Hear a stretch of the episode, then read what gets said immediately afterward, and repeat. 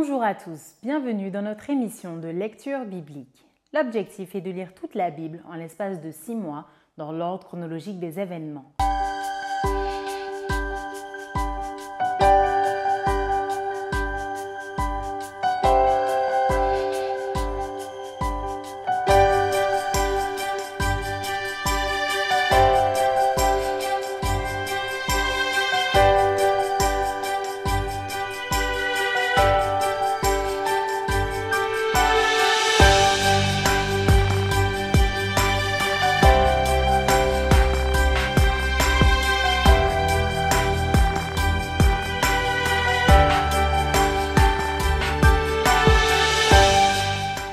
Cette émission vous est proposée par l'Église adventiste du 7e jour d'Évry. Si vous voulez suivre ce plan, vous pouvez cliquer sur le lien dans la description. N'hésitez pas à vous abonner à notre chaîne Évry Adventiste afin de recevoir toutes les nouvelles vidéos de lecture. Et n'hésitez pas à poser toutes vos questions dans les commentaires. Aujourd'hui, nous lirons le livre de Actes du chapitre 11 à 14. Actes chapitre 11. Les apôtres et les frères qui étaient dans la Judée apprirent que les païens avaient aussi reçu la parole de Dieu. Et lorsque Pierre fut monté à Jérusalem, les fidèles circoncis lui adressèrent des reproches en disant Tu es entré chez des incirconcis et tu as mangé avec eux. Pierre se mit à leur exposer d'une manière suivie ce qui s'était passé. Il dit J'étais dans la ville de Jopé et pendant que je priais, je tombais en extase et j'eus une vision. Un objet semblable à une grande nappe attaché par les quatre coins, descendait du ciel et vint jusqu'à moi. Les regards fixés sur cette nappe, j'examinais et je vis les quadrupèdes de la terre, les bêtes sauvages, les reptiles et les oiseaux du ciel. Et j'entendis une voix qui me disait Lève-toi, Pierre, tue et mange. Mais je dis Non, Seigneur, qu'à jamais rien de souillé ni d'impur n'est entré dans ma bouche. Et pour la seconde fois, la voix se fit entendre du ciel. Ce que Dieu a déclaré pur, ne le regarde pas comme souillé. Cela arriva jusqu'à trois fois, puis tout fut retiré dans le ciel. Et voici aussitôt trois hommes envoyés de Césarée vers moi se présentèrent devant la porte de la maison où j'étais. L'Esprit me dit de partir avec eux sans hésiter. Les six hommes que voici m'accompagnèrent et nous entrâmes dans la maison de Corneille. Cet homme nous raconta comment il avait vu dans sa maison l'ange se présentant à lui et disant Envoie Jopé et fais venir Simon, surnommé Pierre, qui te dira des choses sur lesquelles tu seras sauvé, toi et toute ta maison. Lorsque je me fus mis à parler, le Saint-Esprit descendit sur eux comme sur nous au commencement. Et je me souvins de cette parole du Seigneur. Jean a baptisé d'eau, mais vous, vous serez baptisés du Saint-Esprit. Or, puisque Dieu leur a accordé le même don qu'à nous, qui avons cru au Seigneur Jésus-Christ, pouvais-je, moi, m'opposer à Dieu? Après avoir entendu cela, ils se calmèrent et ils glorifièrent Dieu en disant Dieu a donc accordé la repentance aussi aux païens, afin qu'ils aient la vie. Ceux qui avaient été dispersés par la persécution survenue à l'occasion d'Étienne allèrent jusqu'en Phénicie, dans l'île de Chypre, et à Antioche, annonçant la parole seulement aux Juifs. Il y eut cependant parmi eux quelques hommes de Chypre et de Cyrène qui, étant venus à Antioche, s'adressèrent aussi aux Grecs et leur annoncèrent la bonne nouvelle du Seigneur Jésus. La main du Seigneur était avec eux, et un grand nombre de personnes crurent et se convertirent au Seigneur. Le bruit en parvint aux oreilles des membres de l'église de Jérusalem, et ils envoyèrent Barnabas jusqu'à Antioche. Lorsqu'il fut arrivé et qu'il eut vu la grâce de Dieu, il s'en réjouit et les exhorta tous à rester d'un cœur ferme, attaché au Seigneur. Car c'était un homme de bien, plein d'Esprit Saint et de foi, et une foule assez nombreuse se joignait au Seigneur. Barnabas se rendit ensuite à Tars pour chercher Saul et l'ayant trouvé, il l'amena à Antioche. Pendant toute une année, ils se réunirent aux assemblées de l'Église et ils enseignèrent beaucoup de personnes. Ce fut à Antioche que pour la première fois les disciples furent appelés chrétiens.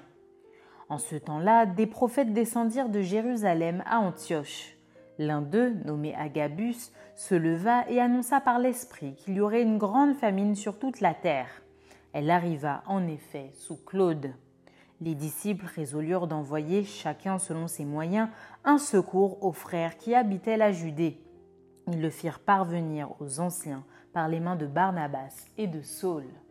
Acte chapitre 12 Vers le même temps, le roi Hérode se mit à maltraiter quelques membres de l'Église et il fit mourir par l'épée Jacques, frère de Jean. Voyant que cela était agréable aux Juifs, il fit encore arrêter Pierre. C'était pendant les jours des pains sans levain.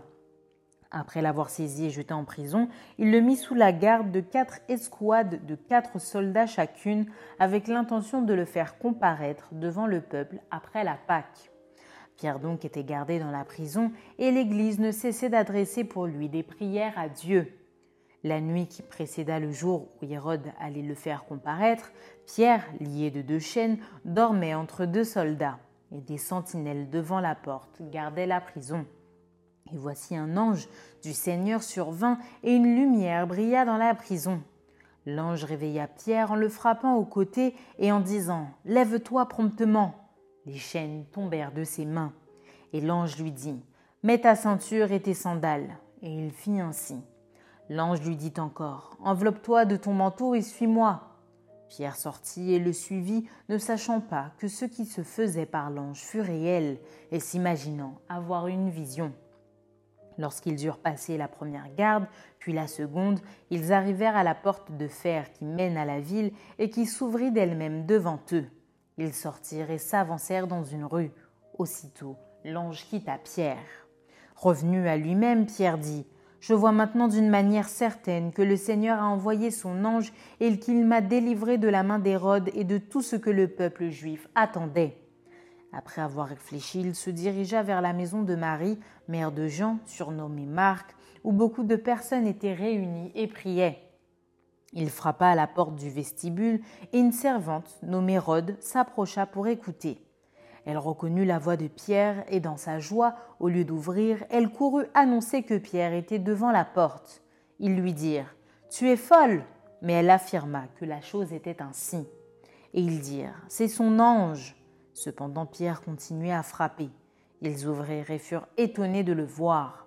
Pierre, leur ayant de la main fait signe de se taire, leur raconta comment le Seigneur l'avait tiré de la prison et il dit Annoncez-le à Jacques et aux frères. Puis il sortit et s'en alla dans un autre lieu. Quand il fit jour, les soldats furent dans une grande agitation pour savoir ce que Pierre était devenu. Hérode, s'étant mis à sa recherche et ne l'ayant pas trouvé, interrogea les gardes et donna l'ordre de les mener au supplice. Ensuite il descendit de la Judée à Césarée pour y séjourner. Hérode avait des dispositions hostiles à l'égard des Tyriens et des Sidoniens, mais ils vinrent le trouver d'un commun accord, et après avoir gagné Blast, son chambellan, ils sollicitèrent la paix parce que leur pays tirait sa substance de celui du roi un jour fixé, Hérode, revêtu de ses habits royaux et assis sur son trône, les harangua publiquement. Le peuple s'écria Voix d'un Dieu et non d'un homme. Au même instant, un ange du Seigneur le frappa parce qu'il n'avait pas donné gloire à Dieu, et il expira, rongé des vers. Cependant la parole de Dieu se répandait de plus en plus, et le nombre des disciples augmentait. Barnabas et Saul, après s'être acquittés de leur message, s'en retournèrent de Jérusalem, emmenant avec eux Jean, surnommé Marc. Acte chapitre 13 Il y avait dans l'église d'Antioche des prophètes et des docteurs. Barnabas, Siméon appelé Niger, Lucius de Cyrène, Manahan qui avait été élevé avec Hérode le tétrarque, et Saul. Pendant qu'ils servaient le Seigneur dans leur ministère et qu'ils jeûnaient, le Saint-Esprit dit Mettez-moi à part Barnabas et Saul pour l'œuvre à laquelle je les ai appelés. Alors, après avoir jeûné et prié, ils leur imposèrent les mains et les laissèrent partir. Barnabas et Saul, envoyés par le Saint-Esprit, descendirent à Séleucie et de là, ils s'embarquèrent pour l'île de Chypre. Arrivés à Salamine, ils annoncèrent la parole de Dieu dans les synagogues des Juifs. Ils avaient Jean pour aide. Ayant ensuite traversé toute l'île jusqu'à Paphos, ils trouvèrent un certain magicien, faux prophète juif nommé Bar Jésus, qui était avec le proconsul Sergius Paulus, homme intelligent. Ce dernier fit appeler Barnabas et Saul et manifesta le désir d'entendre la parole de Dieu. Mais Élimas, le magicien, car c'est ce que signifie son nom, leur faisait opposition, cherchant à détourner de la foi le proconsul. Alors Saul, appelé aussi Paul, rempli du Saint-Esprit, fixa les regards sur lui et dit Homme plein de toute espèce de ruse et de fraude, fils du diable, ennemi de toute justice, ne cesseras-tu point de pervertir les voies droites du Seigneur? Maintenant voici la main du Seigneur est sur toi, tu seras aveugle et pour un temps, tu ne verras pas le soleil. Aussitôt l'obscurité et les ténèbres tombèrent sur lui, et il cherchait en tâtonnant des personnes pour le guider. Alors le proconsul, voyant ce qui était arrivé, crut, étant frappé de la doctrine du Seigneur. Paul et ses compagnons, s'étant embarqués à Paphos, se rendirent à Perge, en Pamphylie. Jean se sépara d'eux et retourna à Jérusalem.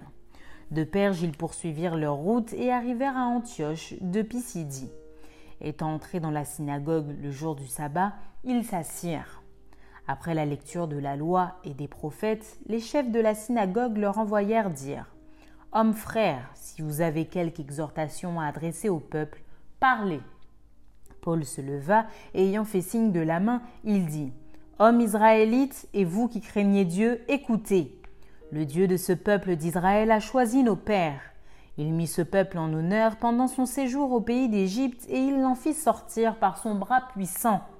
Il les nourrit près de quarante ans dans le désert, et ayant détruit sept nations au pays de Canaan, il leur en accorda le territoire comme propriété. Après cela, durant quatre cent cinquante ans environ, il leur donna des juges jusqu'au prophète Samuel. Ils demandèrent alors un roi, et Dieu leur donna pendant quarante ans Saül, fils de Kis, de la tribu de Benjamin. Puis l'ayant rejeté, il leur suscita pour roi David, auquel il a rendu ce témoignage. J'ai trouvé David, fils d'Isaïe, homme selon mon cœur, qui accomplira toutes mes volontés. C'est de la postérité de David que Dieu, selon sa promesse, a suscité à Israël un sauveur qui est Jésus. Avant sa venue, Jean avait prêché le baptême de repentance à tout le peuple d'Israël. Et lorsque Jean achevait sa course, il disait Je ne suis pas celui que vous pensez, mais voici après moi vient celui des pieds, duquel je ne suis pas digne de délier les souliers. Homme frère, fils de la race d'Abraham, et vous qui craignez Dieu, c'est à vous que cette parole de salut a été envoyée. Car les habitants de Jérusalem et leurs chefs ont méconnu Jésus, et en le condamnant, ils ont accompli les paroles des prophètes qui se lisent chaque sabbat. Quoiqu'ils ne trouvassent en lui rien qui fût digne de mort, ils ont demandé à Pilate de le faire mourir. Et après qu'ils eurent accompli tout ce qui est écrit de lui, ils le descendirent de la croix et le déposèrent dans un sépulcre. Mais Dieu l'a ressuscité des morts. Il est apparu pendant plusieurs jours à ceux qui étaient montés avec lui de la Galilée à Jérusalem et qui sont maintenant ses témoins auprès du peuple. Et nous, nous vous annonçons cette bonne nouvelle que la promesse faite à nos pères, Dieu l'a accomplie pour nous, leurs enfants, en ressuscitant Jésus selon ce qui est écrit dans le psaume deuxième. Tu es mon fils, je t'ai engendré aujourd'hui. Qu'il l'ait ressuscité des morts de telle sorte qu'il ne retournera pas à la corruption. C'est ce qu'il a déclaré en disant Je vous donnerai les grâces saintes promises à David, ces grâces qui sont assurées. C'est pourquoi il dit encore ailleurs, Tu ne permettras pas que ton sein voie la corruption. Or David, après avoir en son temps servi au dessein de Dieu, est mort, a été réuni à ses pères et a vu la corruption. Mais celui que Dieu a ressuscité n'a pas vu la corruption. Sachez donc, hommes frères, que c'est par lui que le pardon des péchés vous est annoncé, et que quiconque croit est justifié par lui de toutes les choses dont vous ne pouviez être justifiés par la loi de Moïse. Ainsi prenez garde qu'il ne vous arrive ce qui est dit dans les prophètes. Voyez, contempteurs, soyez étonnés et disparaissez, car je vais faire en vos jours une œuvre, une œuvre que vous ne croiriez pas si on vous la racontait. Lorsqu'ils sortirent, on les pria de parler le sabbat suivant sur les mêmes choses. Et à l'issue de l'assemblée, beaucoup de juifs et de prosélytes pieux suivirent Paul et Barnabas qui s'entretinrent avec eux et les exhortèrent à rester attachés à la grâce de Dieu. Le sabbat suivant, presque toute la ville se rassembla pour entendre la parole de Dieu. Les Juifs, voyant la foule, furent remplis de jalousie et ils s'opposaient à ce que disait Paul en le contredisant et en l'injuriant. Paul et Barnabas leur dirent avec assurance C'est à vous premièrement que la parole de Dieu devait être annoncée. Mais puisque vous la repoussez et que vous vous jugez vous-même indigne de la vie éternelle, voici nous nous tournons vers les païens. Car ainsi nous l'a ordonné le Seigneur. Je t'ai établi pour être la lumière des nations, pour porter le salut jusqu'aux extrémités de la terre. Les païens se réjouissaient en entendant cela. Ils glorifiaient la parole du Seigneur et tous ceux qui étaient destinés à la vie éternelle crurent. La parole du Seigneur se répandait dans tout le pays. Mais les Juifs excitèrent les femmes dévotes de distinction et les principaux de la ville. Ils provoquèrent une persécution contre Paul et Barnabas et ils les chassèrent de leur territoire. Paul et Barnabas secouèrent contre eux la poussière de leurs pieds et allèrent à Icône, tandis que les disciples étaient remplis de joie et du Saint-Esprit. Acte chapitre 14 À Icône, Paul et Barnabas entrèrent ensemble dans la synagogue des Juifs et ils parlèrent de telle manière qu'une grande multitude de Juifs et de Grecs crurent. Mais ceux des Juifs qui ne crurent point excitèrent et aigrirent les esprits des païens contre les frères. Ils restèrent cependant assez longtemps à Icône, parlant avec assurance, appuyés sur le Seigneur qui rendait témoignage à la parole de sa grâce et permettait qu'il se fît par leurs mains des prodiges et des miracles. La population de la ville se divisa. Les uns étaient pour les Juifs, les autres pour les apôtres. Et comme les païens et les juifs de concert avec leurs chefs se mettaient en mouvement pour les outrager et les lapider, Paul et Barnabas, en ayant eu connaissance, se réfugièrent dans les villes de la Lycaonie, à Lystre et à Derbe et dans la contrée d'alentour. Et ils y annoncèrent la bonne nouvelle. À Lystre se tenait assis un homme impotent des pieds, boiteux de naissance et qui n'avait jamais marché. Il écoutait parler Paul.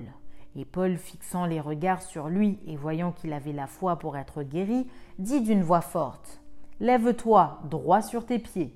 Et il se leva d'un bond et marcha. À la vue de ce que Paul avait fait, la foule éleva la voix et dit en langue lycaonienne Les dieux sous une forme humaine sont descendus vers nous.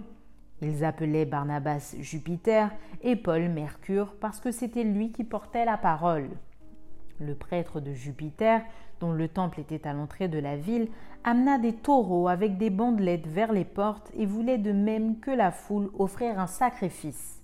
Les apôtres Barnabas et Paul, ayant appris cela, déchirèrent leurs vêtements et se précipitèrent au milieu de la foule en s'écriant Ô homme, pourquoi agissez-vous de la sorte? Nous aussi nous sommes des hommes de la même nature que vous, et vous, apportant une bonne nouvelle, nous vous exhortons à renoncer à ces choses vaines pour vous tourner vers le Dieu vivant qui a fait le ciel, la terre, la mer et tout ce qui s'y trouve. Ce Dieu, dans les âges passés, a laissé toutes les nations suivre leur propre voie. Quoiqu'il n'ait cessé de rendre témoignage de ce qu'il est, en faisant du bien, en vous dispensant du ciel les pluies et les saisons fertiles, en vous donnant la nourriture avec abondance et en remplissant vos cœurs de joie. À peine purent-ils, par ces paroles, empêcher la foule de leur offrir un sacrifice.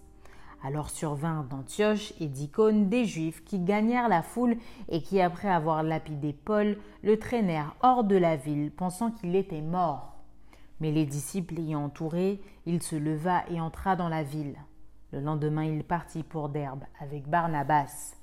Quand ils eurent évangélisé cette ville et fait un certain nombre de disciples, ils retournèrent à Lystre, à Icône et à Antioche, fortifiant l'esprit des disciples, les exhortant à persévérer dans la foi et disant que c'est par beaucoup de tribulations qu'il nous faut entrer dans le royaume de Dieu. Ils firent nommer des anciens dans chaque église, et après avoir prié et jeûné, ils les recommandèrent au Seigneur en qui ils avaient cru. Traversant ensuite la Pisidie, ils vinrent en Pamphylie, annoncèrent la parole à Perge et descendirent à Athalie. De là, ils s'embarquèrent pour Antioche, d'où ils avaient été recommandés à la grâce de Dieu pour l'œuvre qu'ils venaient d'accomplir. Après leur arrivée, ils convoquèrent l'Église et ils racontèrent tout ce que Dieu avait fait avec eux et comment il avait ouvert aux nations la porte de la foi. Et ils demeurèrent assez longtemps avec les disciples. Merci d'avoir partagé cette lecture avec nous. Je vous donne rendez-vous demain, si Dieu veut, pour un nouvel épisode.